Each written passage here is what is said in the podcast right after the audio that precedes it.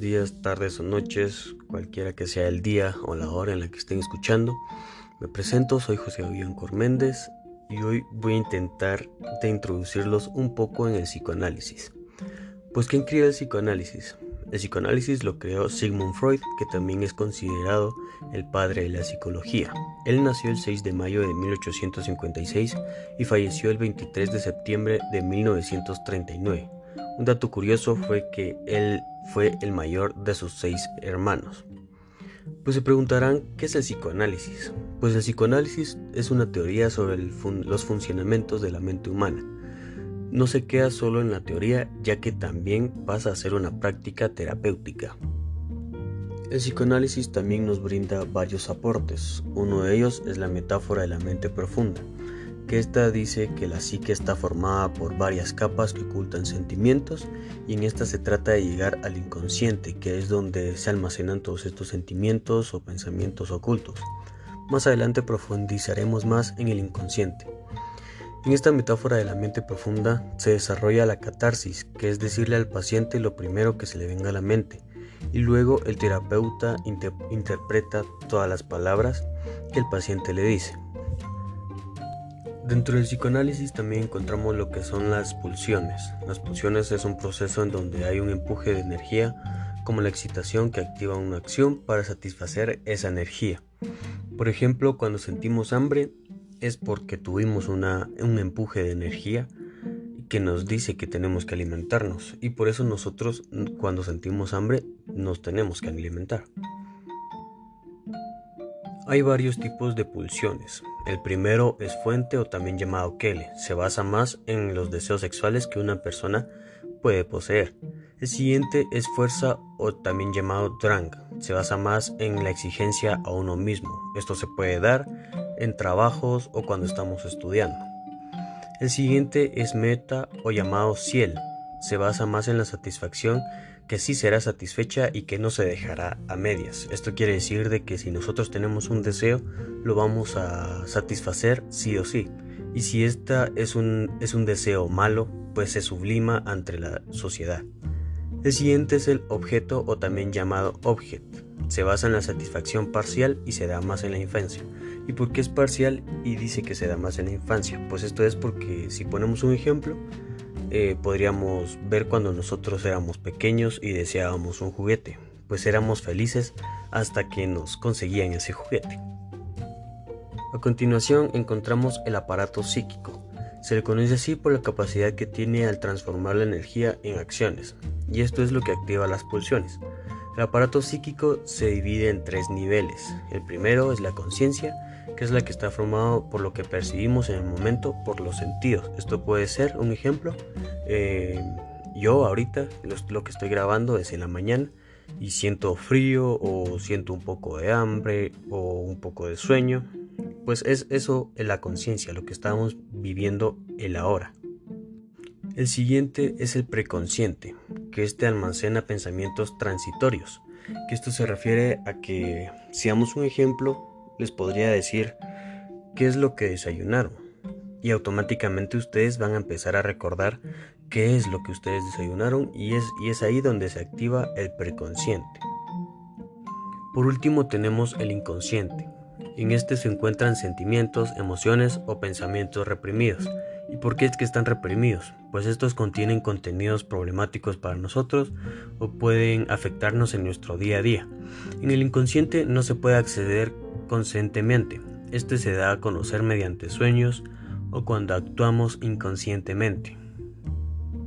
Dentro del psicoanálisis también encontramos las instancias psíquicas, que es el ello, el yo y el superyo. Voy a intentar explicarles un poco sobre estas tres, pues el yo es la instancia psíquica actuante mediante las otras dos. Podríamos decir que esta es la parte más neutra ya que intenta concebir la existencia normativa. Si ponemos un ejemplo de esto, podríamos decir que es como estamos ahorita. Eh, ustedes podrían estar escuchando este podcast o yo que estoy grabándolo normalmente.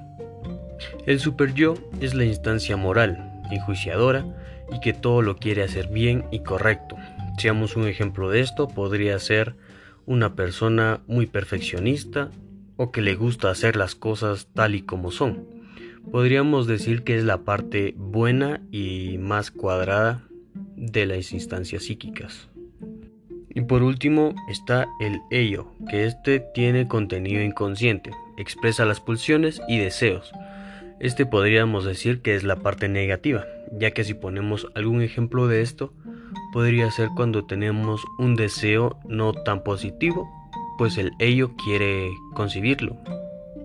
Y para finalizar, encontramos el desarrollo psicosexual que lo proponía Freud. Y esto dice que son las fases que todo humano pasa, todos los humanos poseemos estas fases y si no se cumplen o se satisfacen completamente, tienden a tener repercusiones en la adultez.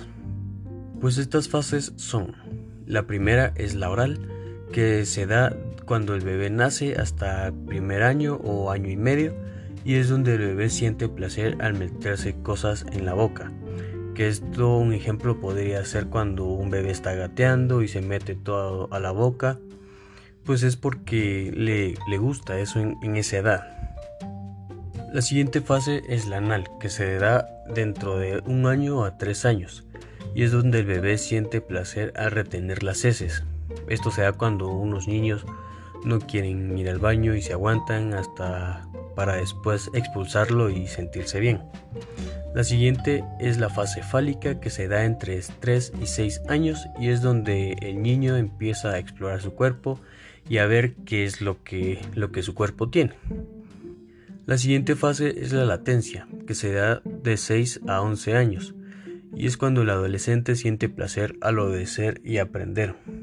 Si damos un ejemplo de esto, podría ser cuando nosotros conocemos a un niño o tenemos algún familiar eh, dentro de esa edad y le decimos que haga algo o que vaya a traer algo, lo hace porque se siente bien al hacer eso. Y la última fase es la genital, que esta se da de 12 años en adelante y se da hasta en la adultez, ya que esta fase nunca se supera, ya que es cuando se tiene interés sexual más maduros a niveles de pensamientos y de acciones. Como les dije al principio, si estas fases no se satisfacen al completo pueden tener repercusiones más adelante. Por ejemplo, se puede dar un complejo de Edipo, que esto es cuando el, hijo, el niño, siente posesión por la mamá, siempre quiere estar con la mamá, se proyecta siempre con la mamá y esto le impide tener relaciones con otras personas porque siempre tiene la, la imagen de la mamá. Y por otro lado está el complejo de Electra, que es lo mismo pero al contrario, o sea, en las niñas, que tienen posesión del papá y siempre quieren estar con el papá y se, se proyectan con el papá. Pues el psicoanálisis es muy amplio y muy interesante y lo que les acabo de dar solo es una introducción a este para que se sumerjan más en él si es que les interesa. Y pues por mi parte esto es todo. Muchas gracias por escuchar, por interesarse en esto y que pasen feliz día, tarde o noche.